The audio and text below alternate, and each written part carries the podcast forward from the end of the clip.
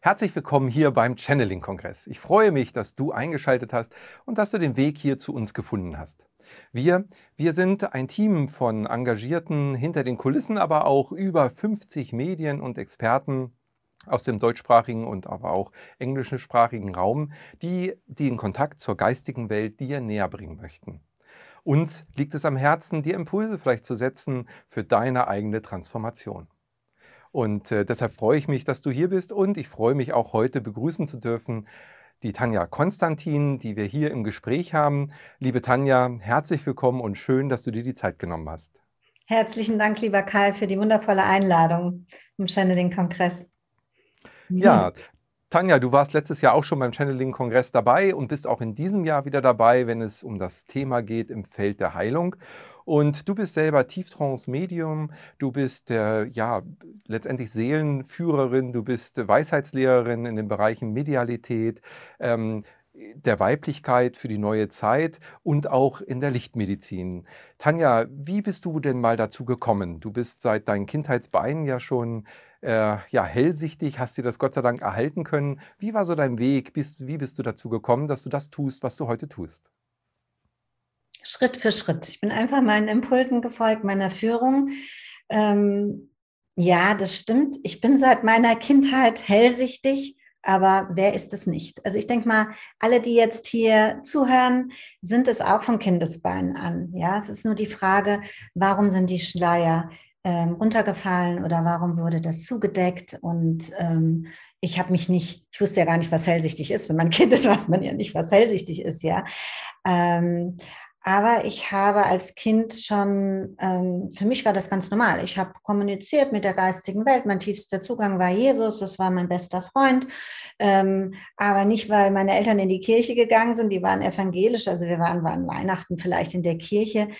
Ähm, aber ich habe ähm, da so einen besonderen Zugang gehabt und ich habe mich einfach wohl damit gefühlt. Und ich habe auch immer mit mit, äh, mit der geistigen Welt, ich, hab, bin in Kontakt gegangen, habe kommuniziert.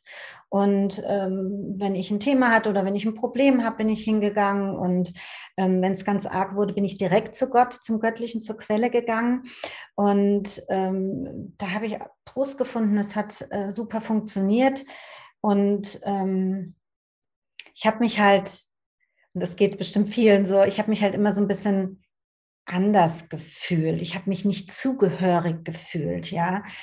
Und ähm, habe an der Stelle, es ist auch ganz spannend, habe ich festgestellt, dass es ganz vielen so geht, so eine Art Clanverstoßung, bestimmt vielleicht auch mein anderen Leben erlebt, weil ähm, das, was ich jetzt mache, ähm, zum Beispiel als Seelenwegmedium, ähm, das ist für mich fast wie normal. Und wenn ähm, es ist, ich habe nicht das Gefühl, es ist etwas Besonderes. Und ich habe die Erfahrung gemacht durch meine ganz vielen äh, Sehenweg-Readings, dass meistens das, was man selber als naja, ist ja normal, empfindet, eine besondere Fähigkeit ist und eine besondere Gabe ist dann letztendlich, ja. Ähm, weil spirituell heißt ja nicht unbedingt, man muss jetzt unbedingt als Lehrer arbeiten, als Autor arbeiten, als ähm, Heiler arbeiten. Man, man braucht ja überall, an allen Plätzen braucht es ja Menschen, die spirituell, also bewusst sind und angebunden sind. So, und ich bin halt, für mich war es eher schwierig. Ich war halt sehr sensibel als Kind, ein bisschen verträumt. Ähm, wir waren sehr, sehr viel am Meer. Also ich bin meinen Eltern drei Monate im Jahr gereist und es war so mein Lebenselixier. Davon habe ich das ganze Jahr über geträumt, anstatt zu lernen. und ähm, habe dann auch über die Träume, also habe äh, luzide Träume gehabt, habe klare Träume ähm, sozusagen gehabt. Und für mich ist das Träumen auch, ich nenne ihn den fünften Kanal, ähm, finde ich auch sehr, sehr wichtig. Und ich arbeite ja auch ähm, viel mit den ähm, hawaiianischen Methoden wie mit dem Ho'oponopono und die Hawaiianer, die ähm, arbeiten ja auch viel mit dem Traumkanal und das ist ähm, für mich auch besonders wichtig. Und wenn ich ganz viel Readings gebe, ich meditiere zwar, aber ähm, wenn ich nicht so viel Zeit habe, selber für mich Antworten zu generieren, dann kriege ich ganz viele Träume, ähm, die mir einfach helfen, ähm, da voranzugehen. Ja, und ähm, von daher bin ich ganz normal aufgewachsen. Vater war Schulleiter. Ähm, ähm, meine Mutter Lehrerin für geistig behinderte Kinder, aber mein, ich, mein Vater war so ein Freigeist, also der hat mir die Welt erzählt. Zum Beispiel, wenn wir zu den Sternen schauen, wären wir ja blöd zu glauben, wir sind die einzigen Lebewesen im Universum. Und meine Mutter ist immer, wenn wir irgendwo waren, hat gesagt, ah, da kribbeln meine Hände und so, ja. Es war für mich halt auch normal, aber habe mir gedacht, naja gut, dann kribbeln halt wieder ihre Hände. Aber ähm, ich fand jetzt die Kirchen nicht so spannend oder so. Ich fand manche Sachen eher langweilig, aber es hat mich dann schon auch geprägt und ähm, und die Liebe vor allen Dingen zu den Plätzen und zu dem Reisen.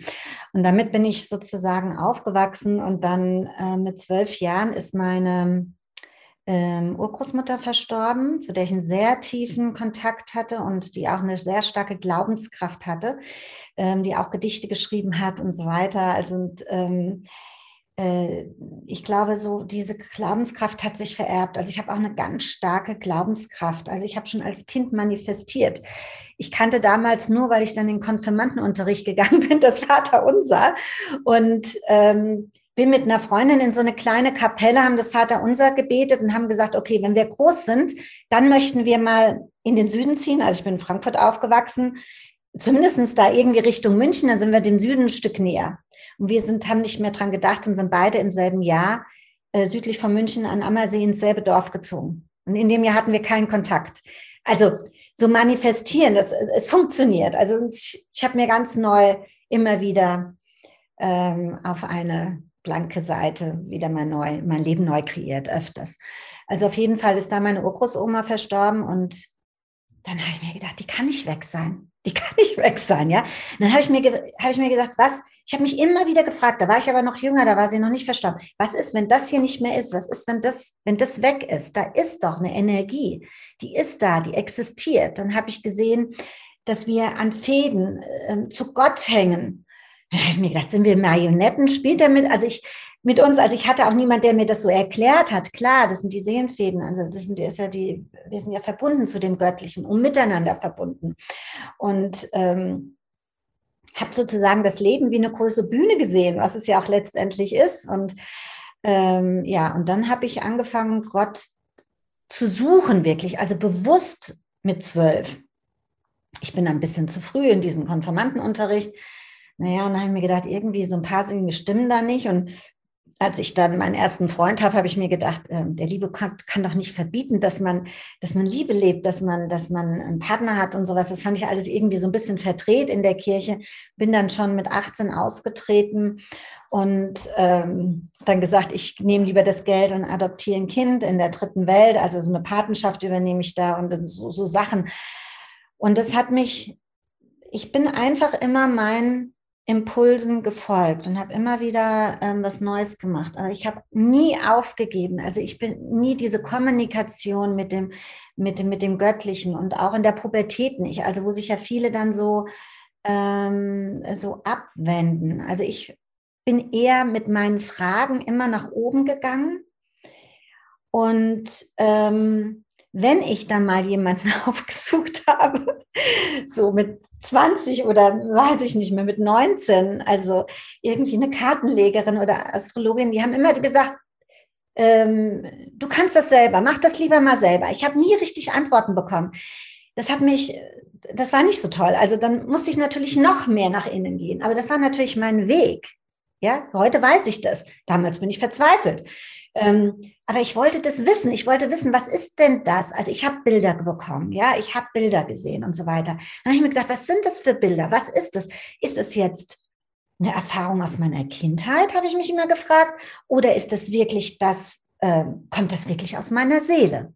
Ja, und das ist das, was ich auch heute unterrichte, zu unterscheiden, was kommt aus der Seele und was kommt aus dem Geprägten, aus dem Ego, aus den Erfahrungen. Ja, ich gebe Ausbildung zum Seelenweg-Medium und, ähm, und das kann man sehr, sehr gut trainieren. Was meistens im Wege steht, ist ähm, das mangelnde Urvertrauen. Und ich glaube, das ist so ein Menschheits, ähm, Schwäche kann man nicht sagen, ja, aber dieses, es ist halt aufgrund dessen, was wir halt erlebt haben, auch in diesen anderen Inkarnationen. Es war ja dieser, dieser Abstieg, also wir sind ja immer mehr in dieses Manifeste gegangen und jeder hat da so auch seine eigene Historie, seinen größeren Bogen, ja, ähm, den, er, den er erlebt hat und wo er hindurchgegangen ist und der bestimmt nicht oft förderlich war, dafür das Urvertrauen zu stärken.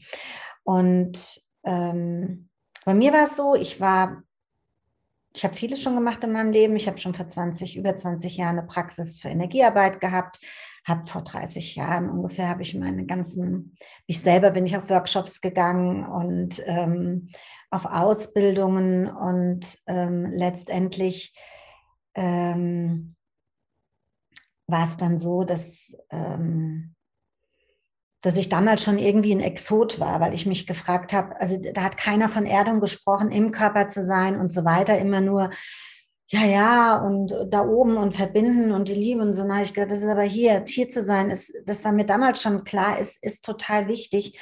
Und ich habe, ich, als ich meine Praxis eröffnet habe, ähm, ich war damals Gesundheitsberaterin, Healing Touch Practitioner, habe bis in die zwölfte Auraschicht gearbeitet. Im Prinzip habe ich geistige Chirurgie damals gemacht und ähm, bin dann aber nochmal einen Umweg gegangen, habe nochmal ein drittes Kind bekommen. Also ich bin auch Mutter, ich habe drei Kinder und ähm, ist auch so ein ganz großes Glück von mir. Und ähm, aber es war mir immer wichtig, diesen Weg weiterzugehen. Und das andere, was ich aber gemacht habe, da war ich Geschäftsfrau, ähm, habe zig Firmen hochgezogen. Das hat mir auch Freude gemacht. Also das, was ich jetzt mache, habe ich nicht aus Verlegenheit gemacht, weil das andere nicht funktioniert hat, sondern es hat mir die Möglichkeit gegeben, die Basis gegeben, auch den finanziellen Background gegeben, ähm, frei zu sein und das zu machen, was ich wirklich machen möchte. Ja, aber das habe ich mir alles selbst erschaffen, geschöpft, manifestiert. das ist irgendwie, ja. Und ähm, und ich hatte, ich werde nie vergessen, ich hatte ein Geschäft, ich hatte drei Kinder, ich hatte ähm, noch eine Agentur für Deutschland, Österreich und Schweiz. Und ähm, aber irgendwas hat gefehlt.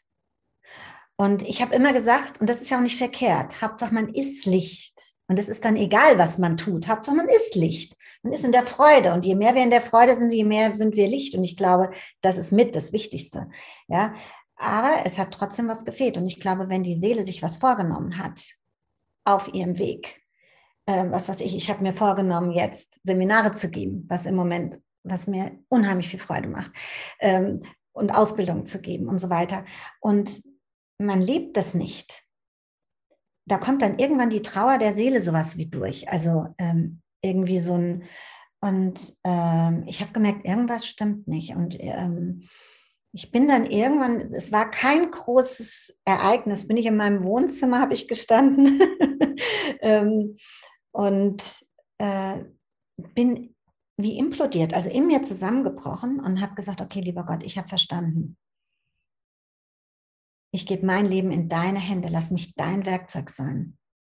Und da ging diese große Frage, was ich vorher erzählt habe, ja, ähm, wo, wo sitzen denn die geistigen Wesen? Was ist denn meine Seele und wo sitzt denn mein Ego? Da ist alles aufgegangen. Das war eine totale Hingabe. Und wenn, wenn die Stimme, wenn Gott gesagt hätte, so, du schnappst jetzt deine Kinder und machst das und das, hätte ich das gemacht. Ich hätte es gemacht. Und es ging dann in dem Moment wirklich darum, ähm, Licht weiterzugeben. Also ich habe gesehen, wenn ich jetzt jemanden, eine Mutter, Bäckereiverkäuferin, Busfahrer, auch ein Heiler oder Lehrer, egal, egal was, ja. Ähm, wenn ich dem auf dem We Seelenweg helfe, mehr in der Kraft zu sein, mehr Seele zu sein ähm, und das Licht wieder weitergegeben wird, dann kann so viel mehr Licht sein.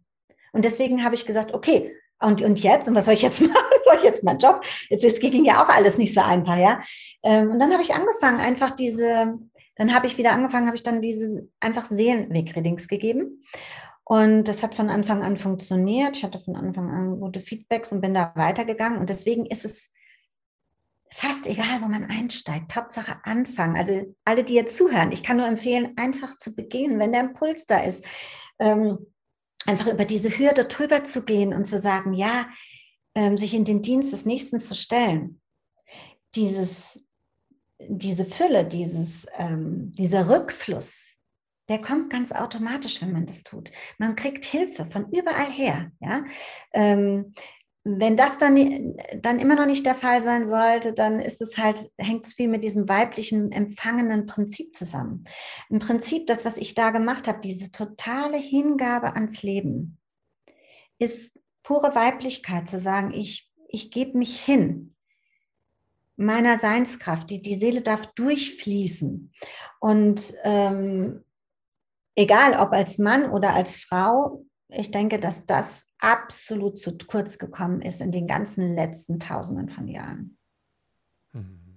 Tanja, ja, das war wow, also ein, ich sag mal, ein Seelenweg kann man schon eben sagen, sehr bewusst und sehr ähm, abwechslungsreich. Vielen Dank, dass du da uns so einen Einblick jetzt äh, gestattet hast. Und das erklärt ja auch viel jetzt für diejenigen, die dich schon kennen, aber das, was jetzt auch gleich noch kommt. Denn diese Prozesse führen ja eben genau zu so einem Punkt, an dem du jetzt bist. Und die Erkenntnis, auch diese innere Motivation, diese intrinsische Motivation eben zu forschen und diesen Weg äh, zum Göttlichen äh, zu finden. Und äh, wie du auch sagtest, wunderschön, uns allen ist es ja gegeben, diese Anbindung an die geistige Welt also die Hellsichtigkeit oder das mhm. Hellhören, mhm. Fühlen.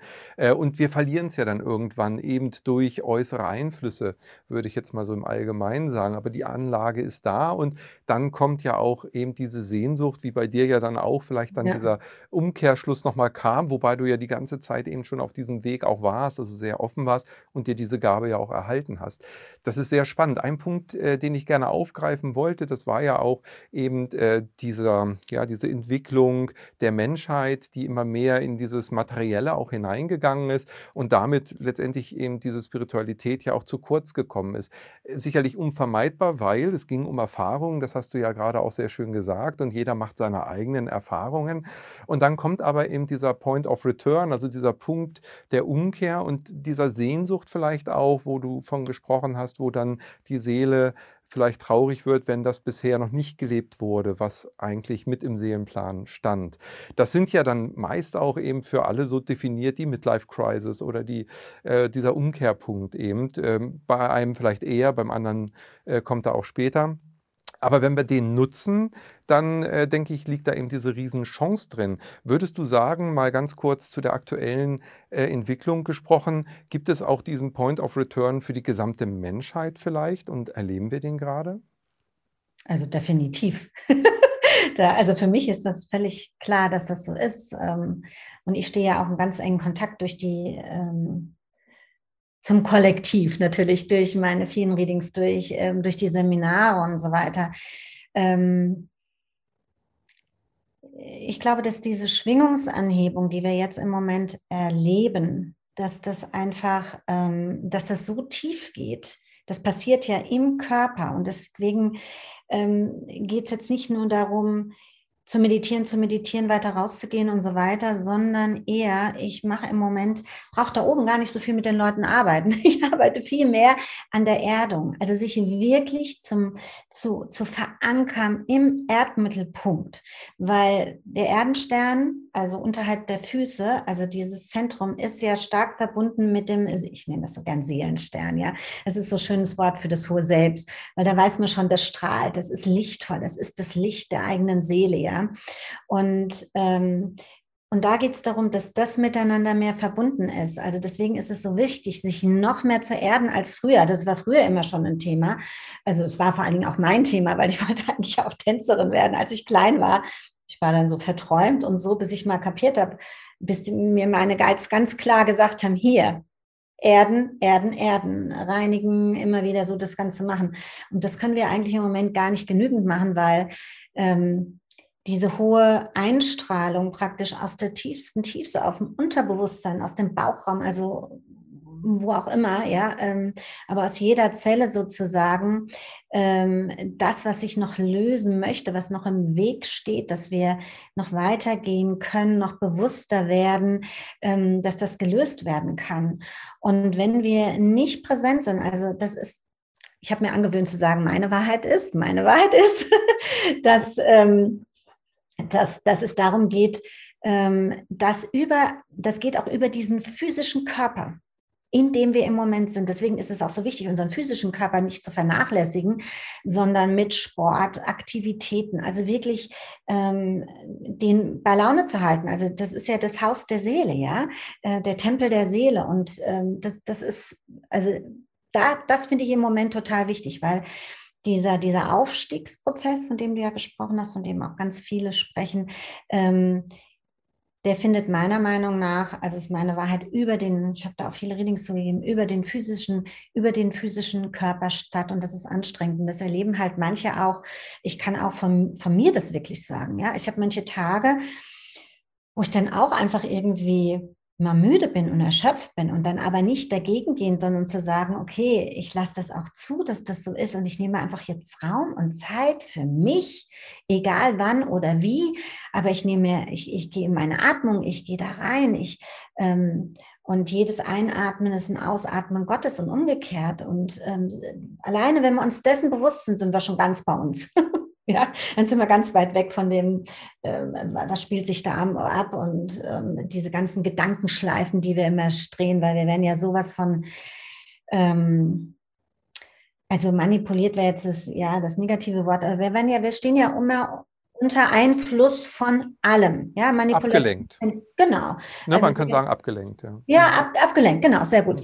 Ähm, wenn, wir den, wenn wir den Fernseher anmachen, ähm, wenn wir uns sonst was, also wenn wir uns mit jemandem unterhalten, wenn wir draußen, also es ist, es sind so viele Informationen und auch im feinstofflichen Feld denke ich auch, also diese ganzen. Und deswegen ist es so wichtig, immer so ein Clearing zu machen, immer sich zu reinigen. Und das, das bringe ich halt auch den Leuten bei. Immer, immer wieder, jetzt habe ich die Recharge Alive, ähm, einfach wieder die Batterien aufzuladen, in die Natur zu gehen, an Kraftplätze zu gehen. Ich liebe das. Und äh, man kann das aber auch zu Hause, man kann ja so tief gehen, bis man an die goldenen Lace kommt, bis man dahin kommt, wo, wo auch ähm, was ganz Schönes ähm, passiert es an dem Platz, wo man lebt und verbindet sich rück mit diesen Energien. Und das können wir überall. Da muss nicht erst der Mond, was weiß ich, wie stehen und die Sterne. Und ähm, also ich glaube schon, also nicht, dass ich nicht daran glaube, also es ist schon auch wichtig, auch da kann man ja auch mal schauen. Ich bin ja selber Krebs und ich liebe Vollmond. Ich arbeite auch damit ganz vielen. Ähm, aber im Prinzip können wir immer zu jedem Zeitpunkt diese Schöpferkraft nutzen. Ähm, um da einen, einen, Schritt weiter zu gehen und ähm, äh, ja, auch herauszufinden, was will ich mit meinem Leben anfangen, weil das Leben ist ein, für mich ist das, ich bin so viel auch in, in, in diesen anderen Welten, also für mich ist das Leben nur ein Augenaufschlag. Es ist ein Teil von uns, von unserem Leben. Ähm, dennoch habe ich gesehen, dass das, also ich weiß, dass, es dass wir Schlange gestanden haben, dass wir jetzt inkarnieren durften. Das glauben viele nicht, aber ich glaube das also ganz sicher, dass wir mit dabei sein dürfen und ähm, und zwar aus dem Grund, weil wir jetzt die Möglichkeit haben, ganz, ganz viel zu bewegen. Wir haben die Möglichkeit, ganz viel zu bewegen und diese Bewegung fängt in uns an. Egal welche Bewegung. Die Bewegung zur Weiblichkeit, zur neuen die Bewegung, sich noch mehr anzubinden, aber das fängt alles in uns an. Ja, sehr schön. Ich finde auch einen wichtigen Punkt, den du ja schon äh, beschrieben hast, ist eben dieses Erden und für mich verbunden, aber auch im Alltag Spiritualität zu leben. Also äh, dieses wirklich Umsetzen dessen, was man vielleicht gelesen, gehört hat, in den Alltag, also mehr ins Vertrauen gehen, mehr dem Herzen zu folgen. Wir werden dazu ja förmlich an, in jeder Sekunde unseres heutigen Daseins aufgefordert und dazu gehört es, authentisch zu sein, eben wirklich wahrhaftig zu sein, weil alles andere bröselt ab. Also diese ganze Kulissenbauerei, die man ja in gerade Gesellschaften wie unseren so hat, um Klischees zu erfüllen oder eben auch Wünsche und Bedürfnisse zu erfüllen, das alles ist ja nicht zukunftsfähig, weil es eben nicht wahrhaftig ist. Und äh, das äh, verbinde ich mit dem, was du gesagt hast, dass wir jetzt in so eine Reinigungsphase reinkommen und das äh, ja wirklich auch im Alltag letztendlich äh, auf die Straße bringen müssen, also wirklich leben dürfen. Ja. Und du hast es gerade schon angesprochen, auch in die neue Weiblichkeit. Wir haben ja nun verschiedene Phasen in der Menschheitsgeschichte hinter uns. Wenn man mal so ähm, dem allgemeinen Geschichtsverlauf erstmal Glauben schenken möchte, wobei wir ja wissen, dass es da verschiedenste Varianten geben mag. Ähm, aber es gibt immer oder es gab Zeiten, wo er äh, auch heute noch in gewissen Naturvölkern die Weiblichkeit vorherrscht. Äh, es ist aber in unserer westlichen Kultur eben eher die Männlichkeit, das Patriarchat, was sich aufgebaut hat und ja auch viel, ich sag mal, an weiblicher Energie äh, zerstört hat sozusagen, weil es also gar nicht jetzt ähm, ähm, nur mit, ähm, ich sag mal, Hexenverbrennungen oder solchen Ja. Ritualen, sondern auch durch Klischeebildung oder Gesellschaftsstrukturen, durch ein Narrativ, was aufgebaut wurde. Ähm, du sprichst aber eben auch in deinen Seminaren und dazu gibst du ja viele eben von der hm, Weiblichkeit für die neue Zeit. Äh, wie würdest du diese Weiblichkeit definieren? Ich würde das so definieren, dass es darum geht, ähm, dieses Urweibliche, also da gibt es ja verschiedene, diese, das setzt sich ja aus verschiedenen Aspekten zusammen, also wirklich Weisheit zu leben. Und das ist ja die höchste Form auch der, ähm, der Spiritualität. Also und auch das, und das Zweite ist, das ist ein ganz ähm, großer Aspekt, ist das Mitgefühl. Das ist für mich eine Qualität der Zukunft. Wahres Mitgefühl ist für mich die Kombination aus Weisheit und liebender Güte. Und das kann auch mal Nein bedeuten. Das heißt, weil man dann aus diesem Weisheits Weisheitsaspekt heraus handelt, ja. Ähm, und diese liebende Güte, das heißt, ähm, nicht, nicht mehr zu reagieren, sondern zu agieren und praktisch unseren, unseren, unsere Weisheit zu nutzen. Und Weisheit, weiß man ja, Weisheit ist ja der Teil der weiblichen Kraft und Liebe der männlichen, sagt man. Also diese zwei, ähm, diese zwei Aspekte, wobei man kann das ja nicht trennen. Es ist ja in uns und es ist beides vorhanden. Und es ist auch wichtig, dass wir zu beiden im guten Zugang haben, zu diesem männlichen und zum weiblichen. Sonst kann zum Beispiel auch Kreativität nicht stattfinden ähm, oder auch die, ähm, den Mut zu haben, nach außen zu gehen.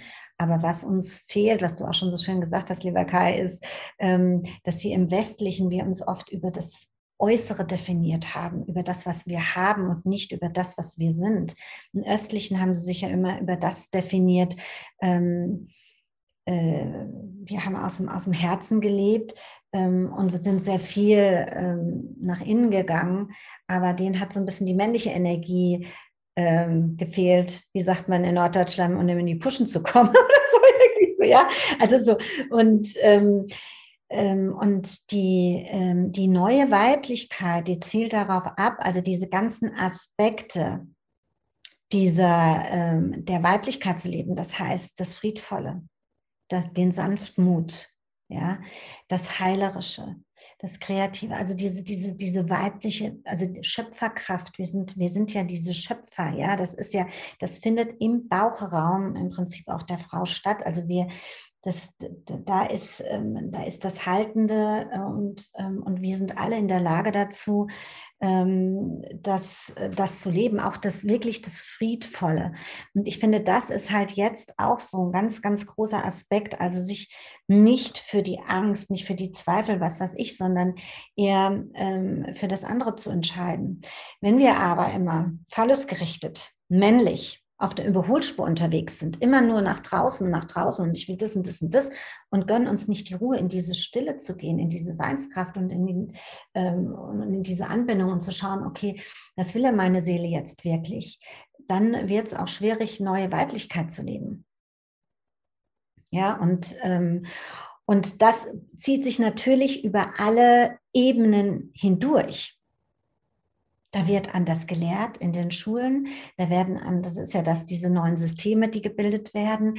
Das, äh, es steht der Mensch im Hintergrund. Es steht ähm, das Mitgefühl im, im, im, im, im, im Vordergrund. Also zu schauen, was ist denn das was, was, ich bin Lehrerin, was ist denn das für, eine, für ein Seelchen, was da sitzt? Was ist denn das für, ein, für, ein, für eine große Seele in so einem kleinen Menschenkörper? Und wie kann ich dir helfen und nicht mein, mein Programm ähm, durchziehe? Ähm, und jetzt weiß man ja sowieso, es sind ja sowieso äh, ganz andere Seelen nochmal, ähm, werden gerade geboren und inkarnieren, die uns ja noch lehren. Und, ähm, und so ist es auf, ähm, ich würde sagen, auf allen Ebenen auch. Ähm, Also wenn es zum Beispiel um Bewusstwerdung geht, auch ähm, ob es Manifestation ist, das findet nur statt oder kann auch nur stattfinden, wenn in uns das Weibliche und das Männliche ausgeglichen ist und sich auf Augenhöhe begegnen kann. Ja? Viele, viele Frauen sagen, ich wünsche mir einen Partner auf Augenhöhe. Ja, das ist ja ein Wunsch. Die Männer sagen das auch. Aber es kommt viel von den Frauen natürlich. Ich wünsche mir einen Partner auf Augenhöhe. Was anderes kommt gar nicht mehr in Frage. Aber dazu ist natürlich auch wichtig, dass wir selber unsere eigene Männlichkeit als Frauen zum Beispiel auch auf Augenhöhe in uns begegnen. Und da diese nicht stattgefunden hat, zum Beispiel in den Ahnen, ich arbeite, mache auch sehr viel Ahnenarbeit, ja, ähm, das kommt dann aus diesem Hawaiianischen.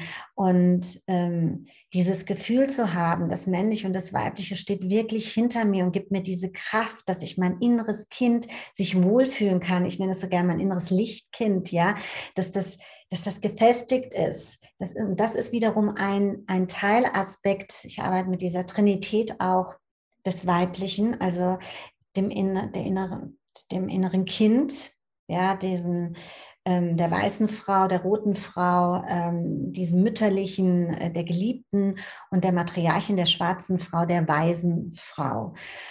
Und alle drei dürfen sich da auch wieder auf Augenhöhe ähm, begegnen, wie auch die männlichen drei Aspekte. Und dann kann auch, können die sich in der Neutralität wiederfinden. Und dann ist es auch einfach ähm, viel, viel einfacher, neutrale Antworten auf Fragen zu erhalten, auch in der Medialität, ja. Also wenn ich jetzt mich verbinden möchte und möchte, möchte Antworten generieren. Und, ähm, äh, und deswegen ist es wichtig, dass ähm, diese Frau in uns sich auf Augenhöhe begegnet, weil sonst auch dieses Unerschrockene fehlt. Also wenn wir jetzt, ob wir jetzt channeln, brauchen wir dieses innere freie Kind, das sagt, ja, da hinten steht ein Engel und nicht, ich glaube, da steht einer. Ja, das sagen ja die Kinder, ja, so dieses Unerschrockene. Und ich mache das jetzt einfach. Ich überlege jetzt, natürlich geht es darum schon, ähm, vielleicht schon ein Konzept zu haben oder Ziele zu setzen und so weiter. Aber dann an irgendeinem Punkt braucht es diese Energie, diese, diese Lichtkraft des, des inneren Kindes nach draußen zu geben. Und die befruchtet dann auch wieder ähm, die Geliebte, ja, die Partnerin und auch dann wiederum die Matriarchen. Ich kenne ganz viele, die haben eine unheimliche Weisheit in sich. Das sind reinkarnierte, was weiß ich, ähm, Hohenpriesterinnen oder sonst was. Ähm, aber denen fehlt dann dieser Mut, weil das innere Kind ist nicht frei. Das ist immer noch vielleicht gefesselt und, ähm, und ähm, das darf das darf sich jetzt öffnen und das darf freier werden. Und diese linke Seite, die weibliche Seite, ist halt vernachlässigt worden in den letzten paar tausend Jahren des Patriarchats. Und jetzt, ähm, du wolltest ja mit dieser Entwicklung, ja, es ist, ähm, meine Wahrheit ist, ich glaube daran, dass ganz am Anfang, ganz, ganz am Anfang, auch, also wenn man wirklich jetzt von diesem Lemurischen spricht, ja, da wurden mehr so die unteren Chakren gelebt. Ähm, ja, so dieses weibliche, die unteren Chakren und ähm, Erdverbundenheit, auch in diesen Naturvölkern. Viele haben sich das bewahrt, aber ähm, das meiste ist ja in der westlichen Welt ist ja sowieso verloren gegangen. Die sind immer, immer schlafen gegangen, wenn es dunkel wurde, man ist aufgestanden, wenn es hell wurde. Man hat, man hat die Erde verehrt, man hat, ähm, man hat sie geehrt, man war im Einklang mit Mutter Erde. Und da geht es auch wieder hin, also diese Glückseligkeit auch. Ähm, Wertschätzung ähm, der Familie als solches. Ich, also meine Wahrheit ist, dass es da wieder hingeht.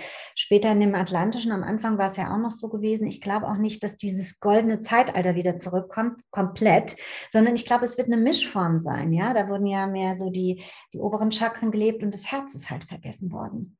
Und wenn wir uns mit unserer weiblichen Seite, mit der Weisheit anbinden wollen, ist es wichtig, dass wir das Herz nicht vergessen. Denn das ist passiert, also ein Entfernen von, ähm, ähm, von der eigenen Seinskraft, von der, von der Weiblichkeit ist wie eine Amputation des Herzens. Hm. Ja, das ist natürlich schon, ähm, ich sage mal, sicherlich das, was auch in den letzten Jahrzehnten so in unserer Gesellschaft passiert ist, weil da wollte man natürlich als äh, Frau, sage ich mal, eine neue Weiblichkeit ja entwickeln. Dann kam die Emanzipationswelle ähm, und aus meinem Gefühl, ich bin ja nun ein Mann, ähm, habe ich immer eher so gedacht, äh, Freundinnen oder liebe Frauen, wo wollt ihr denn dahin? Das äh, fühlt sich jetzt nicht besonders weiblich an. Also wenn ich heute Führungs, äh, also Frauen in Führungskräftenpositionen sehe, dann haben die eher männliche Charakterzüge mehr ausgeprägt, um dahin zu kommen und dabei noch die letzte Weiblichkeit verloren. Also meinst du, dass ähm, hier zwar ein wichtiger Aspekt vielleicht äh, benannt wurde, aber die Umsetzung dann nicht zu dem führen konnte, von dem du gerade gesprochen hast? Absolut. Genau. Also es ist, ähm, ich habe ja sogar einen ganzen Workshop, der heißt Business Ladies. Ja, ja, da geht es darum und ähm, gebe auch Business Readings und ich sehe das immer wieder. Also es ist wir haben uns das ja erkämpft. Es gibt ja auch den Weltfrauentag und so weiter. Irgendwann durften die Frauen dann wählen und so weiter. Und dann gab es ja die 70er Jahre, Alice Schwarzer und so. Also da haben wir den Männern mit der Bratpfanne eins über den Schädel gehauen und haben gesagt, ich will und du hast so zu sein und nicht anders und so weiter. Ähm, das war es ja auch nicht. Aber ich glaube, dass auch das immer wichtig ist, dass das Pendel mal in die andere Richtung ausschlägt, damit es sich dann irgendwann wieder einpendelt, weil irgendwas darf ja vergessen, äh, darf ja passieren, Entschuldigung. Und ähm, und das, das passiert jetzt. Und was jetzt passiert, da geht es darum, dass, dass es darum geht, dass wir uns innerlich entscheiden,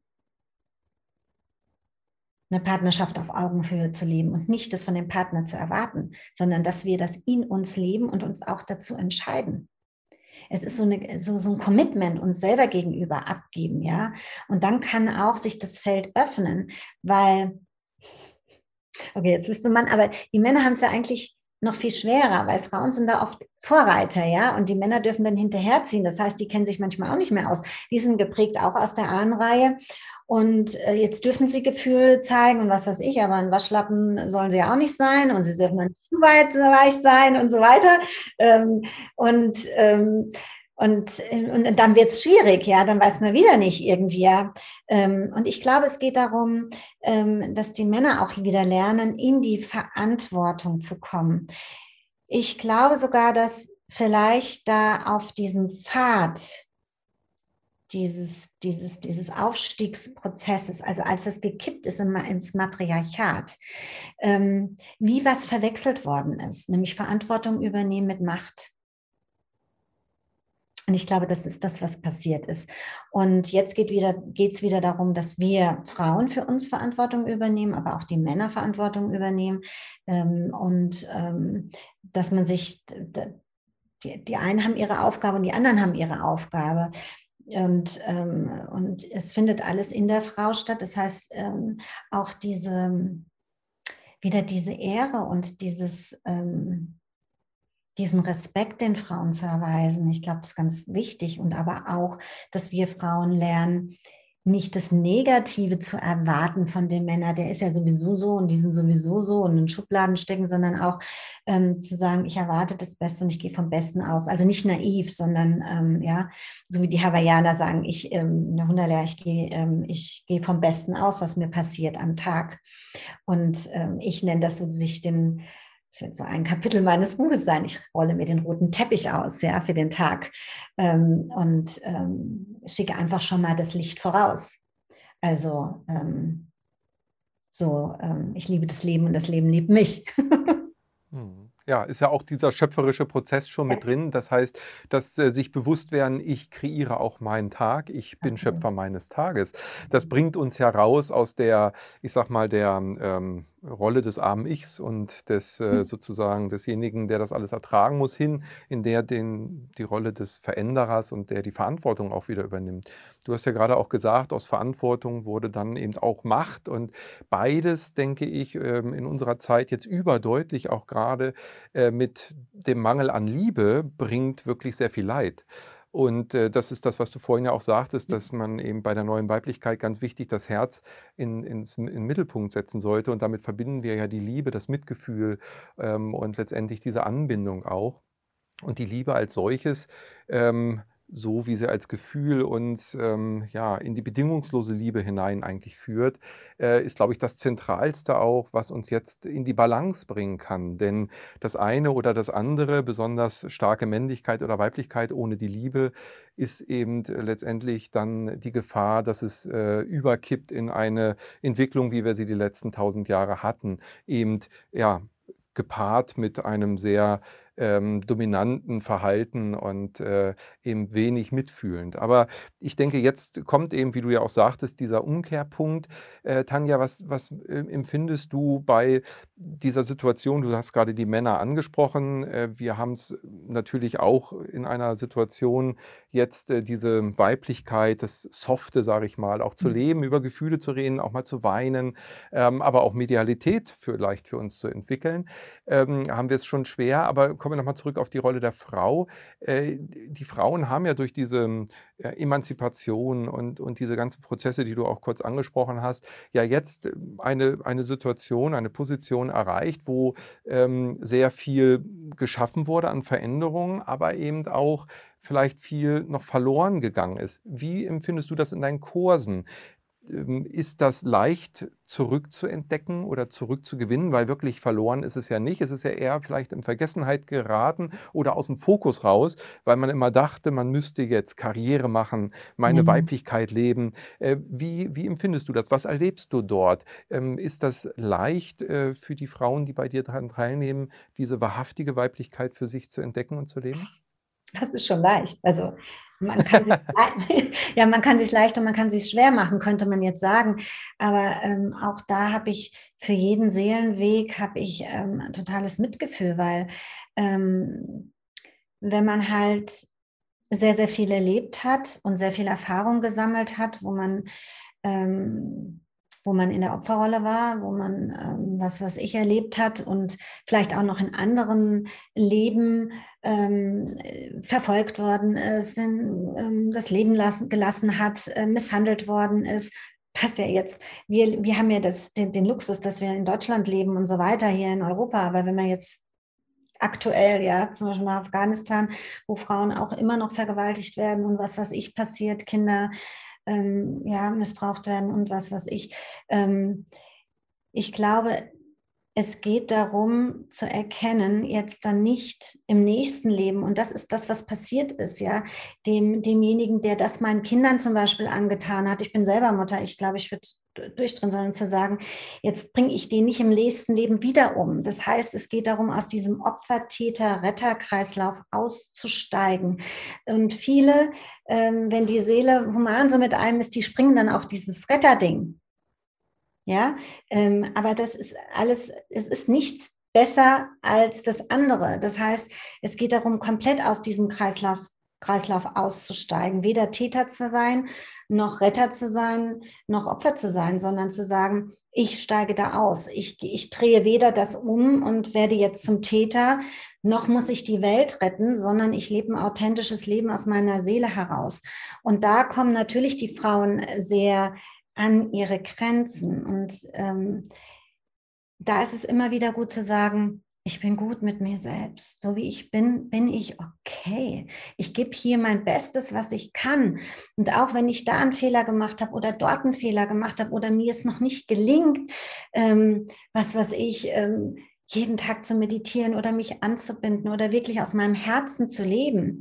Aber es ist ja schon mal, wenn ich das Commitment abgebe und wenn, wenn ich dabei bin, ja, also es ist ja auch nicht, ich sage das ja nicht einmal oder gehe auf ein Seminar und dann war's das. Nee, es geht darum, dann jeden Tag sozusagen das Commitment wieder abzugeben und zu sagen, ich, ich lebe meine Weiblichkeit, meine Weisheit, ich lebe wirklich meine weibliche Kraft. Und ähm, ich habe mich lieb, so wie ich bin. Ob ich jetzt zwei Kilo zu viel habe, zu wenig habe, ähm, was weiß ich, ja, wir sind ja alle, sind wir vollkommene Wesen. Also für jeden, der da, wir sind alle vollkommene Wesen, das vergessen wir immer. Und wenn wir etwas Perfektes aus uns machen wollen, ja, es geht nicht darum, perfekt zu sein, da hängen uns ja die, die Wurst oder die Karotte wie die Vegetarier so weit nach vorne, ähm, dass wir sie nie erreichen können, ja, sondern eher zu sagen, okay, was will ich, was macht mich denn wirklich glücklich? Und bei dieser Ausbildung zur Frauenherzmentorin, die ja wieder auch nächstes Jahr kommt, geht es auch wieder darum, ich gebe die im Moment, es geht darum, diesen alten Schmerz aufzulösen und sagen, ich bin es mir wert, ich, ich traue mich nach draußen zu gehen mit meinen Gaben und mit meinen Fähigkeiten und das auch in Frauenkreisen weiterzugeben. Das ist so, das macht mich zum Beispiel jetzt glücklich, wenn ich sehe, dass das passiert, dass in diesem Jahrestraining die Frauen nach draußen gehen und ihre eigenen Kreise ähm, formen auf Herzebene und ihr individuelles weitergeben. Und das, das, das, das erfüllt mich wirklich mit, mit ganz, ganz großem Glück, weil ähm, dass das weitergegeben wird um die Welt, wie ich es am Anfang gesagt habe. Und, ähm, und da hat jeder Fähigkeiten. Die ähm, indogenen Völker, die sprechen ja davon, das finde ich so schön irgendwie, die sagen ja, dass jeder ähm, ein, ähm, jeder Mensch, ob jetzt Mann oder Frau, ein ganz individuelles Heilkraut in Händen hält. Also eine ganz etwas ganz Besonderes. Jeder ist etwas ganz Besonderes und hält auch etwas ganz Besonderes in Händen. Jeder Mensch. Auch ob er dran glaubt oder nicht glaubt, völlig gleich. Aber wir haben wirklich was ganz Individuelles, jeder. Und, ähm, und das gilt es auch. Und das ist wie unser Erbe oder fast wie das, was sich die Seele vorgenommen hat, fast unsere Pflicht, das auch zu teilen mit der Welt nicht für uns zu behalten. Wir sind soziale Wesen, es ist weiterzugeben. Sehr schön.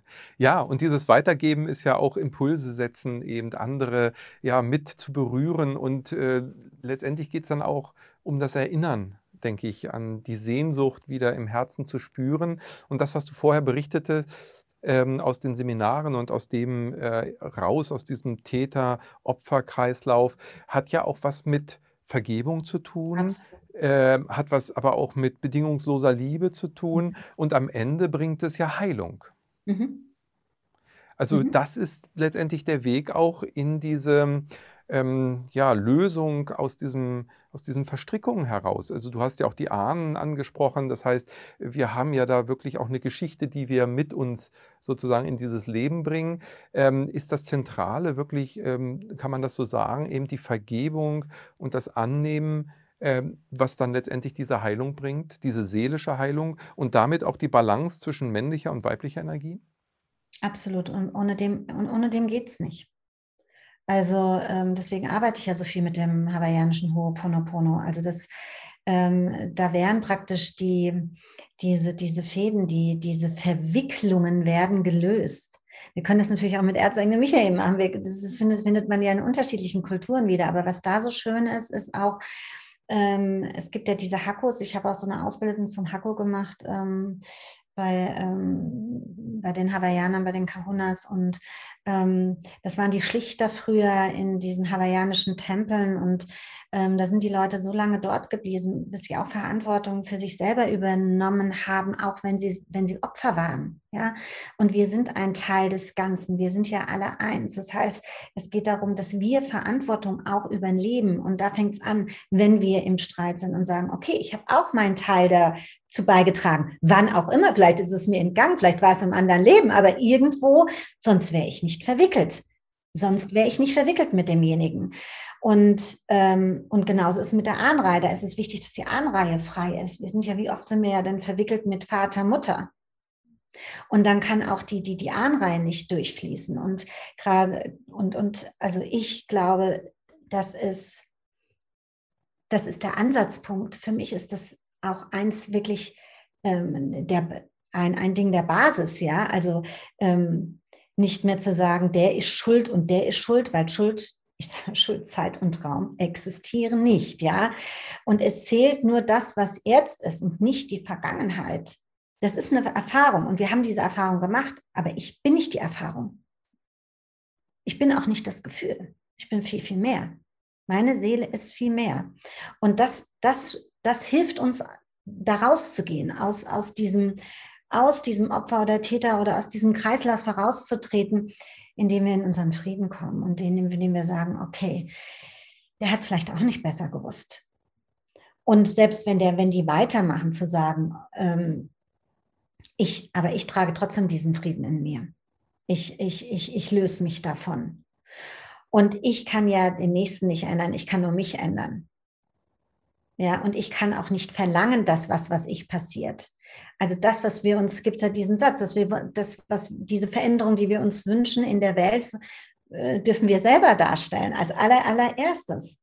Und wenn wir diesen Frieden wollen, müssen wir den Frieden hier tragen. Was bringt es, wenn wir auf Demos und was was ich hingehen und, und, und, da Parole zeigen, aber das in, in uns aber äh, was was ich wüten und, und ähm, äh, bringt ja auch nichts. Ja ähm, auch Heilung, egal was es ist. Es gab ja so einen Hawaiianer, der hat mich zutiefst berührt, der hat ja ein Buch geschrieben, der ist in den Knast gegangen, hat sich die Akte von den, von den, ähm, von den schlimmsten Verbrechern geholt und hat dann diesen Anteil, den der gelebt hat, in sich in der Tiefe aufgelöst und hat den dadurch geheilt. Das muss man sich mal vorstellen. Das bedeutet, wir sind alle eins ja, diese Verbundenheit ähm, eben auch im Alltag zu erleben, das wird ja jetzt auch überdeutlich in dieser Zeit, in der wir sind. Ich denke, das ist eben auch eine Qualität, dass es uns förmlich um die Ohren fliegt und wir mehr als aufgefordert sind, jetzt diese Wege, auch von denen du ja gerade gesprochen hast, der Vergebung und das ähm, Ausbalancieren der männlichen und weiblichen Energie, ähm, ja, für uns ähm, zu leben und umzusetzen. Diese Situation aus der weiblichen Sicht haben wir jetzt ein bisschen äh, tiefer schon beleuchtet. Für uns Männer, sage ich mal, du hast das vorhin schon so angedeutet, für uns ist es auch nicht gerade einfach, weil äh, wir haben ja auch etwas zu erfüllen an Klischee, was uns durch Erziehung ja. aufgedrückt wurde. Ähm, wenn ich nur denke jetzt an die Generation meines Vaters noch, ähm, da war das ja noch viel weiter weg, äh, jetzt über Gefühle zu reden, als, als das heute Männer ähm, sozusagen ermöglicht wird. Aber äh, diese Situation, ich erinnere mich da immer so an ein Buch, ähm, mit dem Titel Jesus, der erste neue Mann. Ja, und da in dem Buch wurde eben auch beschrieben, dass Jesus so viele weibliche Aspekte schon gelebt hat. Und äh, würdest du damit einhergehen, dass im Grunde genommen dieses neue Männer braucht das Land, gab es ja auch mal ein Lied, mhm. dass das wirklich eben eher balancierte Männer sind, die sehr wohl sich ihrer weiblichen Seite bewusst sind und die eben genauso integrieren, wie du das eben gerade von den Frauen auch beschrieben hast? Mhm. Würde ich auch so sehen. Also ähm, diese neuen Männer, und ich finde, also diese neuen Männer, ich finde, die findet man auch schon. Ähm, du hast ja, glaube ich, zwei Söhne. Also es ist, ich habe auch einen Sohn. Also ich finde, ähm, wenn man sich so die 18, 19, 20-Jährigen, für meine Begriffe leben das ganz viele schon. Man sieht ja auch die, ähm, die Männer, die Kinderwegen schieben, ähm, sich auch um die Babys kümmern und so weiter. Also es ist, ähm, dieses, ähm, dieses Herzliche und nicht so dieses Patriarchalische. Es, ich ich gebe den Ton an und nur so wird es gemacht und ähm, was, ja, was, was ja in den Ahnen so war, ähm, sondern wirklich auch, ich übernehme Verantwortung, ich, ich zeige Mitgefühl und ähm, ich lebe diese, diese weibliche, diese herzliche Seite, diese bedingungslose Liebe und ähm, für mich auch in dieser Verbundenheit. Ich glaube, es geht nicht ohne anders. Und diese Anbindung geht über die linke Körperhälfte, über die rechte Gehirnhälfte. Da binden wir uns an. Da sitzt ja die Weisheit, ja. Also, ähm, und Jesus ähm, war ja, ähm, der war angebunden. Wobei ich glaube, Genau, und da befruchtet sich das wieder gegenseitig. Ich habe das ganz oft in Readings gesehen. Der hatte ja Maria als Mutter in den Isis-Tempeln ausgebildet, ähm, über zig Generationen und so weiter, die hat ihm natürlich das Gefühl gegeben, vom ersten Minuten an niemals alleine zu sein. Die hat ihm wirklich komplett dieses Urvertrauen geschenkt. Und weil sie ihm das geschenkt hat, hatte er auch dieses komplette Urvertrauen in das Göttliche, ja, als Meister. Und, ähm, und ich kann nur raten, wem das auch fehlt, ähm, ob Männern oder Frauen oder so, also dieses Vertrauen, ähm, einfach ähm, sich in dieses urweibliche, ähm, sich in das urweibliche sozusagen fallen zu lassen und sich auch vielleicht, äh, wer da Zugang zu hat, mit diesen weiblichen aufgestiegenen Meisterinnen zu verbinden ähm, oder mit ähm, den urweiblichen Kräften. Ja, ähm, und das, das hilft. Also zu sagen, ich lasse mich jetzt ganz in diese Arme nehmen und dieses, ähm, geh, geh, lass, mich, lass mich halten. Ich bin sicher in meinem eigenen Leben. Und das, das hilft, ob das jetzt um Anbindung geht, ob das für die Männer geht, diese, ähm, den neuen Mann zu leben.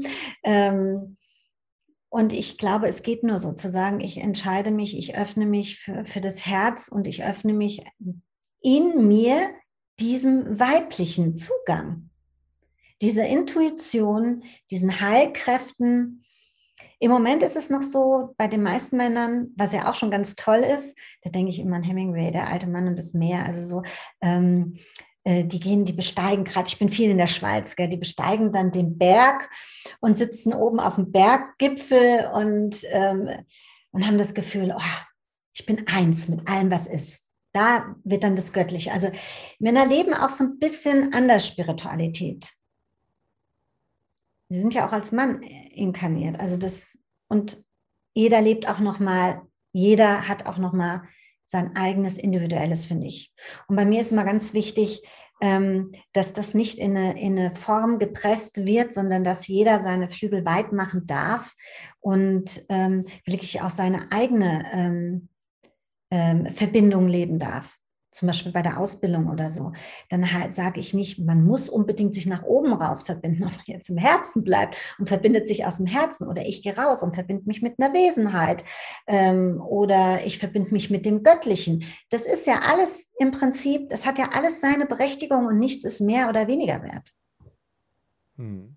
Du hast das eben schon angesprochen, eben ähm, auch die Situation mit den Kindern. Vorhin hatten wir es auch, dass natürlich gesellschaftliche Prägungen ihre Rolle gespielt haben, äh, die uns dahin geführt hat, ähm, was wir vorhin beschrieben haben. Inwieweit könnten wir denn jetzt äh, auch jungen Eltern vielleicht äh, so ein paar äh, Tipps an die Hand geben? Wie kann ich denn jetzt jungen Menschen, also Kinder, Erziehung angedeihen lassen, die sie möglichst ähm, gut in diese eben beschriebene Balance der Weiblichkeit und Männlichkeit in mir, äh, in dem neuen Kind dann hineinführe. Also was können wir als Eltern tun? Ich glaube, ganz wichtig ist die Achtung, also sie nicht als die Kleinen sehen. Natürlich sie auch nicht über uns stellen, machen ja auch einige, ähm, sondern wirklich auf Augenhöhe auch den Kindern begegnen. Das ist schon mal das eine. Als Mutter, gerade ganz am Anfang, wirklich ähm, ganz viel Nähe geben, ganz viel für das Kind da sein und die Kinder sehen, was ist denn das für eine Seele? Was braucht die denn? Also wenn ich von mir ausgehe, ich habe drei Kinder, die ticken total unterschiedlich und, ähm, und ähm, haben auch andere Fähigkeiten und brauchen, haben andere Bedürfnisse, also zu schauen, was, was ist denn da für eine Seele? Und, und dann aber schon auch, ähm, ich habe auch jetzt einige da, es ist auch spannend, aus den, die, die Readings haben aus den 70er Jahren, wo es sehr viel die fast zu frei aufgewachsen sind. Ja, das war Hippie Power Flower Generation. Meine Eltern, ich habe sehr junge Eltern, die waren auch noch so ein bisschen so, aber ähm, ich glaube, es geht darum, beides, also die, diesen Rahmen zu stecken, einen liebevollen Rahmen, wo sie sich sicher fühlen können. Sie sind aufgehoben in dem Nest von Vater und Mutter. Ich kann auch empfehlen, dass der Vater einfach, das sehe ich ganz oft, in, auch in der hier in, in Deutschland, Österreich, Schweiz, der war oft gar nicht da. Der war oft gar nicht präsent, der war nur am Arbeiten. Also auch dass beide Eltern da sind. Ähm, ich glaube, dass die Eltern dann ähm, zu unterschiedlichen Zeiten ähm, präsenter sein dürfen. Was weiß ich, wenn die, wenn die Mädchen zum Beispiel in der Pubertät sind, dann brauchen sie mehr die Mütter und die Männer, äh, die, die Jungs, jungen Männer, mehr den Vater. Und früher war es ja auch so. Und ich glaube, da geht es auch wieder hin. Da sind die, die Männer mit den Jungs in den Wald gegangen, dann haben Initiationen stattgefunden. Die durften dann einen Bär erlegen, erlegen oder so, ja. Also das war ja die Initiation in die Weiblichkeit. Und bei den, ähm, bei den Mädchen nicht, wenn sie ihre Tage bekommen oder so zu sagen, oh Gott, oh Gott, äh, Hilfe, jetzt wird sie vielleicht schwanger oder so, sondern sagen, wow, jetzt hast du einen ganz großen äh, Schritt gemacht. Also das auch zu feiern, ja, also zu sagen, jetzt bist du zur Frau und jetzt hast du, ähm, jetzt ähm, hast du, bist du einen ganz großen Schritt gegangen. Und das ist ja, ich habe ja ganz viele Frauen da sitzen, die sind den nächsten Schritt gegangen, ja, also praktisch zur, ähm, ähm, zur Matriarchin, also zu dieser, ähm, zu der weisen Frau, ja. Und da passiert ja ganz viel. Es ist ja auch was ganz, ganz Tolles, was da, was da geschieht in uns. Das ist ja so eine, so auch so ein Erwachen, ja. Auch im Mann weiß man ja auch mittlerweile, der auch Wechseljahre durchlebt. Und es ist im Prinzip Erwachen der Kundalini-Energie. Und, ähm, und das zu nutzen ist was, ähm, ist, ist was ganz, ganz Wundervolles. Und ähm, früher war es so, und das hat mich auch sehr berührt, das hat mich auch inspiriert, ähm, diese Ausbildung zur Frauenherzmentorin zu geben, weil ich gebe seit vielen Jahren ähm, das Retreat Erwecke den Kelch der Göttin in dir, wo ich mit der Trinität arbeite. Und man hat auf dieser Insel, ich bin auf dieser Insel seit, muss ich gerade mal überlegen, seit 52 Jahren, da bin ich damals mit meinen Eltern hingefahren, war ich noch ganz klein. Und eigentlich nur Urlaub zu machen, und da, ist da sind auch die Delfine und so weiter. Und ich habe mir gedacht, wenn ich hier so viel Heilung erfahren habe und so eine weibliche Kraft da ist, dann muss es irgendwas hier geben. Und hab, wir haben Höhlen entdeckt, wo die Frauen, also da haben sie die ältesten Funde aus der Jungsteinzeit gefunden in diesen Höhlen, wo sich Frauen wirklich in diesen Kreisen noch getroffen haben. Und damals war es so, ähm, noch im Matriarchat, da haben dann, wurden die, die, die Mädchen, wenn sie ihre Tage hatten, also ähm, ähm, das war eine ganz besondere Zeit, nämlich für diese Empfänglichkeit, um sich zu verbinden. Und da wurden die geschult. Je nachdem. Und da wurden sie ausgebildet zur Seherin, zur Lehrerin, zur Heilerin und so weiter. Und jetzt wird spannend. Erst als sie dann in, ähm, in ihre Wechseljahre gekommen sind, dann durften die unterrichten. Dann durften sie als Seherin arbeiten. Dann durften sie das machen. Die Zeiten sind natürlich vorbei. Also jetzt äh, sind ja schon so viele Seelen werden geboren, die was weiß ich schon unterrichten mit jungen Jahren und so weiter. Aber ich finde trotzdem, ähm, dieses in Kreisen, ähm, in Frauenkreisen sowas weiterzugehen, da liegt sehr viel Segen auch drauf. Mhm. Sehr schön. Ja, sehr inspirierend fand ich auch nochmal das, was du über die Rituale gesagt hast. Also mhm. wir sind ja eine Gesellschaft, die ihrer Rituale letztendlich beraubt wurde und äh, daran kann man vielleicht auch eben erkennen, dass äh, daraus resultierend einige Dinge dann auf der Strecke geblieben sind. Also ähm, ich erinnere mich immer gerne an so einen Ausspruch von Rüdiger Dahlke, der sagte, ähm, er geht davon aus, dass 95 Prozent der Weltbevölkerung es nicht schaffen, durch die Pubertät zu kommen. Und das, was wir an Problemen haben, sind Kinderprobleme aus der Sandkiste. Und ähm, das ist, äh, glaube ich, aber vielleicht der Wahrheit sehr, sehr nahe. Das heißt, du hast ja den Initiationsprozess dann eben auch äh, genannt. Das sind ja eben Übergangsrituale, die uns aus dem jugendlichen Bereich in äh, das Erwachsenenleben über, überführen. Und wenn wir solche Rituale als Gesellschaft nicht haben, dann ähm, finden die eben auch so nicht statt. Äh, oder es gibt Ersatzrituale mit äh, irgendwelchen Geisterfahrten auf der Autobahn oder so. Das, was man sich eigentlich dann nicht so, so gerne wünscht.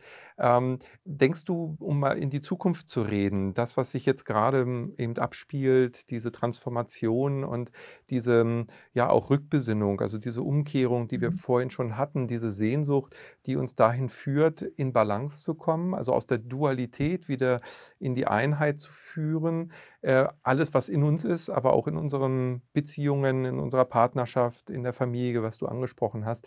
Wie wird sich das weiterentwickeln können jetzt unter diesen neuen Bedingungen, die sich jetzt auch energetisch einstellen? Wie würdest du das einschätzen, wenn du in die Zukunft schaust? Also wenn ich in die Zukunft schaue, denke ich, dass, ähm, dass überall, so wie der Schrei danach ist, dass dieses ähm, diese Liebe, das Mitgefühl, die bedingungslose Liebe ähm, mit so einer Präsenz Einzug nimmt, also in allen Systemen, in allen Formen.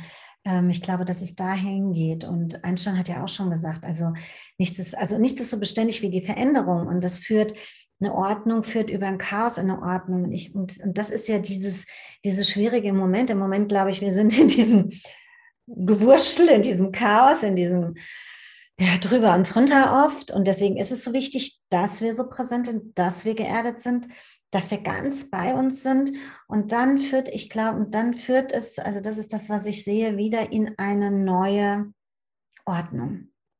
Ja, und diese neue Ordnung wird ganz anders aussehen. Das ist auch viel mehr Leben und Leben lassen. Das ist ähm, vielmehr ein Miteinander, ein, ein Respekt voreinander, ähm, das Männliche vor dem Weiblichen. Und was ich auch sehe, ist, dass die Polarität, also wir haben ja das Gesetz der Resonanz, dem ist ja übergeordnet das Gesetz der Polarität und dass die Polarität, ähm, dass die sich auch immer mehr annähert und das sieht man über. Und das, das erzeugt natürlich auch unheimlich Spannung, ob das jetzt ist das Weibliche und das Männliche in uns, dann haben wir da was, was ich träume, wo das Weibliche gegen das Männliche kennt.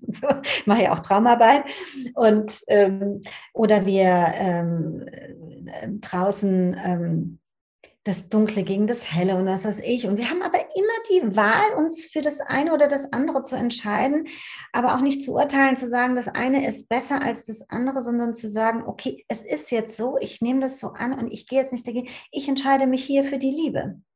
Ich entscheide mich nicht für die Angst. Ich, das, was ja sowieso selbsterfüllende Prophezeiung, die man in die Zukunft wirft, Luftschlösser, ähm, die dienen zu nichts, außer dass sie sich vielleicht, wenn wir zu sehr Angst haben, auch noch erfüllen. Ja?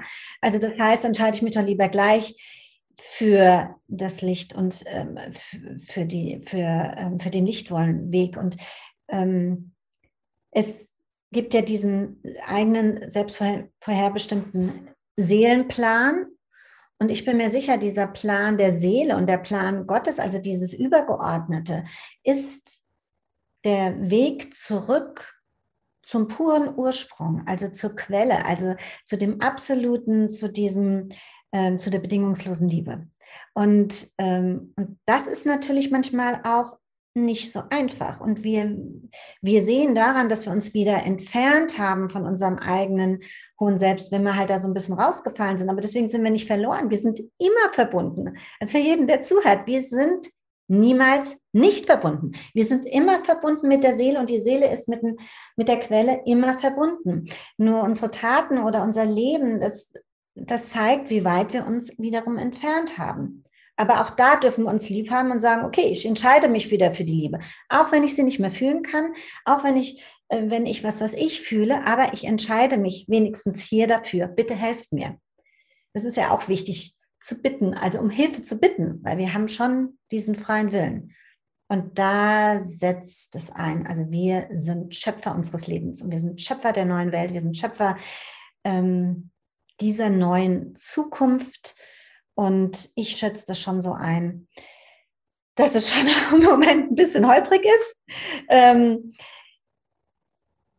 und ich glaube, auch wenn man Lichtarbeiter ist oder wenn man Seminarleiter ist oder was weiß ich oder Heiler ist, schützt es nicht davor. Wir haben ja auch unser Päckchen zu tragen und dürfen immer noch weiter lösen. Und ähm, da geht es ja auch nicht darum, sich zu erheben, also vor, vor denen, die dann zu einem kommen, sondern es findet alles auch da auf Herzebene statt, auf Augenhöhe. Und, ähm, und ich glaube, da geht es hin. Und es gibt halt manche, die haben halt einfach noch Schwierigkeiten damit, ja, ähm, wirklich zu sagen, ich entscheide mich dafür, ich gehe immer noch dagegen und dagegen und dagegen. Und das wird dann natürlich schwierig. Ich glaube, wenn man dann nicht in diesem liebenden Feld bleibt, wird die Diskrepanz von dem, was Neues entsteht und von dem Geistigen, was da gelebt wird, wird immer größer und dann scheiden die vielleicht eher aus dem Leben oder fallen hinten runter. Also ich glaube, das ist das, was passieren wird. Also um es jetzt mal so. Und deswegen, ich, also meine Wahrheit, meine Wahrheit ist, ich glaube nicht daran, ähm, ich glaube, dass Menschen unterschiedlich vom Bewusstsein her sind, von Anbindung, aber ich glaube nicht daran, dass jemand jetzt unbedingt sehr viel weiter entwickelt ist als der andere, denn wir haben alle unser eigenes Ding zu integrieren auf diesem Weg und wollen gleichzeitig unsere Seele wachsen lassen. Und ich glaube, das ist, das dürfen wir auch nicht unterschätzen. Also zu sagen, ach, was ist denn das für ein Vollidiot, der sitzt ja unter der Brücke und ähm, was ist das? Und das, das, das, das, das ist meine Wahrheit, das sehe ich ganz, ganz anders. Denn wir wissen nicht, was der unter der Brücke zu integrieren hat. Der integriert vielleicht viel, viel mehr als wir. Der kommt an einen Punkt und hat sich das auch vorgenommen, an diesen Punkt zu kommen, wo er endlich sich fühlen kann, wo er endlich sagen kann, jetzt weiß ich, was ich will oder jetzt spüre ich meine Seele. Mhm. Das führt uns ja auch raus aus äh, der Beurteilung oder Verurteilung genau. anderer. Genau und führt uns mehr in die wahrhaftige Liebe ja. und damit auch in die Balance, wie wir ja eben sehr schön erörtert haben, mhm. von männlicher und weiblicher Energie in uns allen. Und wenn du von der neuen weiblichen Energie sprichst für die neue Zeit, dann ist das auch durchaus etwas, was Männer in Resonanz bringen kann und sollte, äh, wie ich jetzt weiß, denn es geht eben äh, ja, um das Integrieren der weiblichen Energie auch für Männer ähm, und ja, die Harmonisierung dieser beiden Pole einer Sache. Und äh, liebe Tanja, es war ein wundervolles Gespräch. Ich könnte mit dir noch viele, viele Stunden weiter erzählen ja. darüber. Und es ist auch, äh, wie soll ich sagen, ja, es ist äh, wirklich ein Herzensthema äh, von dir, das merkt man. Und es ist so ein äh, wichtiges Thema, denke ich, für uns alle weil es doch sehr zentral letztendlich ja jeden auch äh, berührt und eine essentielle Brücke darstellen kann, um eben in die neue Zeit zu gehen und hier äh, Schritte, Evolutionsschritte für sich selbst, Transformationsschritte für sich selbst einzuläuten, indem man eben diese Harmonie für sich entwickelt. Du hast eben schon von neuen Kursen gesprochen, Tanja.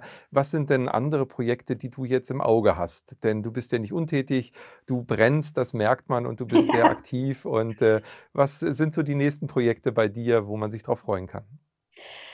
Ja, die nächsten Projekte, also das habe ich ja schon, schon gesagt, das ist das Jahrestraining, das findet wieder nächstes Jahr statt zur Frauenherzmentorin. Das ist die Jahresausbildung zu Frauen, zu, ähm, ähm, zur spirituellen Weisheit neu, also die die spirituelle Weisheit neu in die Welt tragen wollen. Und ähm, das findet in sechs Modulen statt. Und das läuft auch im Moment gerade schon. Das ist mega spannend, was da jetzt alles passiert. Ähm, und ähm, genau, dann, was ganz neu ist, ist mein, ähm, meine Ausbildung ähm, zum Lichtmedizin und Medizinerin. Ähm, da geht es darum, dass wir auch Schöpfer sind, dass wir Lichtwesen sind, dass wir selber, ähm, dass wir uns auch entwickeln zu einem neuen Menschen, nämlich zu dem neuen Lichtmenschen. Darum wird es gehen. Und ähm, da möchte ich noch nicht so viel davon verraten, aber das ist ein Projekt, was erst 2022 auch stattfinden wird von mir. Und ähm, das ist auch sehr, sehr spannend. Und ähm, ansonsten, ja, auch meine Ausbildungen, die finden jetzt ähm, noch intensiver, noch vermehrt statt zum Seelenwegmedium. Und ähm, ja, Silvester, das steht ja auch schon bald an. Äh, da geht's, da arbeiten wir mit den Rauhnächten. Das heißt, wir sind dann, steigen ein als Weberin zwischen den Welten in diesen Rauhnächten, um die Zukunft zu kreieren und auch schon einfach das nächste Jahr zu orakeln und zu schauen, wo, wo schicke ich schon Licht rein und wie gleich es aus und was möchte ich wann setzen. Und ähm, ja, das ist das, was im Moment meine nächsten Projekte sind. Ich werde Meditation, bin ich gerade am Schreiben. Ich könnte, der Tag hat zu wenig Stunden, ja. Also der Tag könnte einfach für mich mehr Stunden haben. Ich habe so viel Freude daran. Ja. Sehr schön, das, das merkt man auch, Tanja. Wunderbar, dir zuzuhören. Ich freue mich über diese sprudelnde Energie und äh, ja, diese wichtigen Impulse, die du weitergibst. Vielen, vielen Dank dafür, für dein Sein und auch vielen, vielen Dank für dieses wundervolle Interview. Wir freuen uns natürlich auch, dich auf dem äh, Channeling-Kongress 2021 wieder begrüßen zu dürfen unter dem Motto Im Feld der Heilung. Ähm, freuen wir uns auf deinen Beitrag, natürlich auch wieder in diesem Bereich, aber auch auf dem Channeling-Portal hast du ja schon Beiträge äh, dazu beigesteuert. Auch dafür ganz, ganz lieben Dank. Und auch da freuen wir uns natürlich mit dir weiter in Kontakt zu sein. Und ich sag mal, unsere Vernetzung ähm, kann vielen, vielen äh, Seelen eben auch neue Impulse wiedergeben. Das ist auch unsere Motivation, das hier zu machen. Deshalb, Tanja, ganz herzlichen Dank für dieses wundervolle Interview. Und ich freue mich auf alles weitere, was von dir kommt. Alles, alles Liebe. Ich danke euch, dass ihr diesen wundervollen Kongress ins Leben gerufen habt und auch so diesen, diesen Fokus wirklich auf diese Vernetzung richtet. Das ist ja auch neue Welt kreieren. Das berührt mich zutiefst und deswegen macht mir es auch so viel Freude, dabei zu sein und äh, dass ihr auch den Mut hattet, das einfach zu machen, der Amra Verlag und ähm, Michael und du und alle, die da mitwirken. Und man merkt auch, dass ihr diese Freude da habt. Das ist, das ist einfach, es ist so schön, sich mit euch zu verbinden. Dann ist gleich so ein Flow da. Also vielen, vielen herzlichen Dank für die Einladung und ähm, für alles, was kommt, freue ich mich auch. Super. Lieben, lieben Dank, Tanja. Und äh, schön, schön, dass du da bist. Alles Liebe. Danke. Ja. Tschüss. Ja.